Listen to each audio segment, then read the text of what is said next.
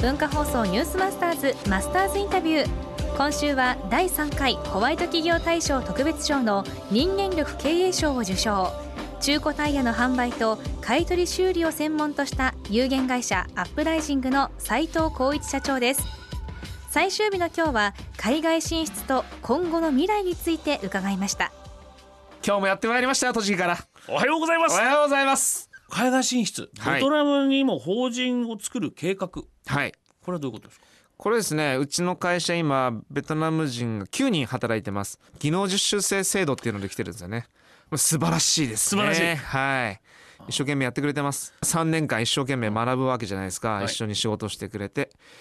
けど3年後帰ってベトナムにアルミホイル修理専門店とか修理工場とかないんですよ。ないかったらせっかかく日本で学んだ知識経験プラスアップライジングのこの道徳の人間力系うん人間力を披露する場所がないと。うんこれはもったいないと。だったらベトナムにアップライジングがあれば彼らはそこで日本で学んだ技術知識経験と人間力を披露することができる。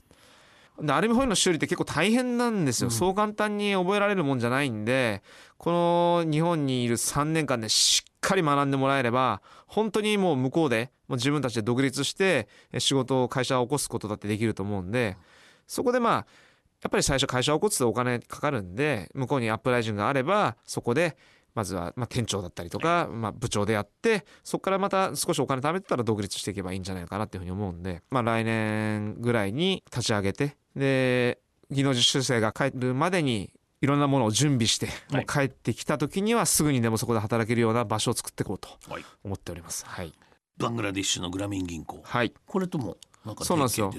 これベトナムのはい出店の話を僕がムハマド・ユヌスさんっていうグラミ銀行の創設者が来てくれた時にはい話したんですよ、うん。僕ら今ベトナムの技能実習生を雇用してますと。で彼らが帰った時にえー彼らの技術知識経験を披露する場所がないとダメなんで向こうに現地にアップライジングベトナムを立ち上げてそこで働いてもらうんですよ。これすごくないですかって言ったら「おミスター斉藤それすごいよ」と「それバングラデシュでもやろうよ」って言って話になったんですよ。でバングラディッシュに、まあ、中古アルミホイルの修理だったりえー塗装だ会社だったりあとは日本の中古パーツを向こうに輸出して向こうで販売する会社ソーシャルビジネスを立ち上げようっていうこと。がまあこれ正式決定していますね、はい、バングラディッシュからも技能実習生って来てるんですか、少ないんですよ。来てほしいですね。来てほしいんですよ、ね。今その段取りしてます、そうですか、はい、今後はどうしますか？今後はですね、やっぱり僕らのような、まあ綺麗事っていうか、まあいいことばっかり言ってんじゃねえよって思われるかもしれないけれども、そういうのだけで成り立つような会社まあ本当に日本の昔からある三方よしとかはい。樽を知るとか振りを追わずとか和をもって尊しとなすというようなそんなことを考えてくれる会社がどんどんどんどん増えていけばいいんじゃないかなって思っておりますね。そうすれば本当に地域も明るくなるし幸せになるし日本も良くなるし、さらには日本からどんどんどんどん勇気を持って海外に進出することによって海外も良くなっていくと、そうすると地球上が良くなると、やっぱりその大企業ばっかりが世の中を変えていくんじゃなくて僕ら中小零細企業が勇気を出して海外に行くことによって少しずつ世界変わっていくんじゃないかなって思いますね。ということで今週はアップライジングの斉藤浩一元気な社長でした。はい。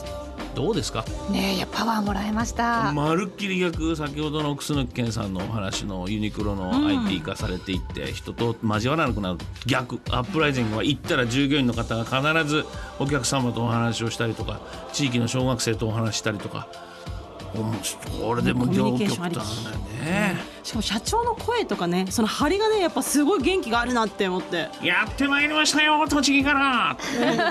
似てたですか、はい。ということで、はい。ポッドキャストで聞けますんで、はい、マスターズインタビューはポッドキャストでもお聞きいただけます。ニュースマスターズの番組ホームページをご覧ください。今週は中古タイヤの販売と買取修理のアップライジング社長斉藤浩一さんのインタビューをお送りしました。来週はカシオ計算機 G-SHOCK の生みの親伊部喜久夫さんです。文化放送ニュースマスターズマスターズインタビューでした。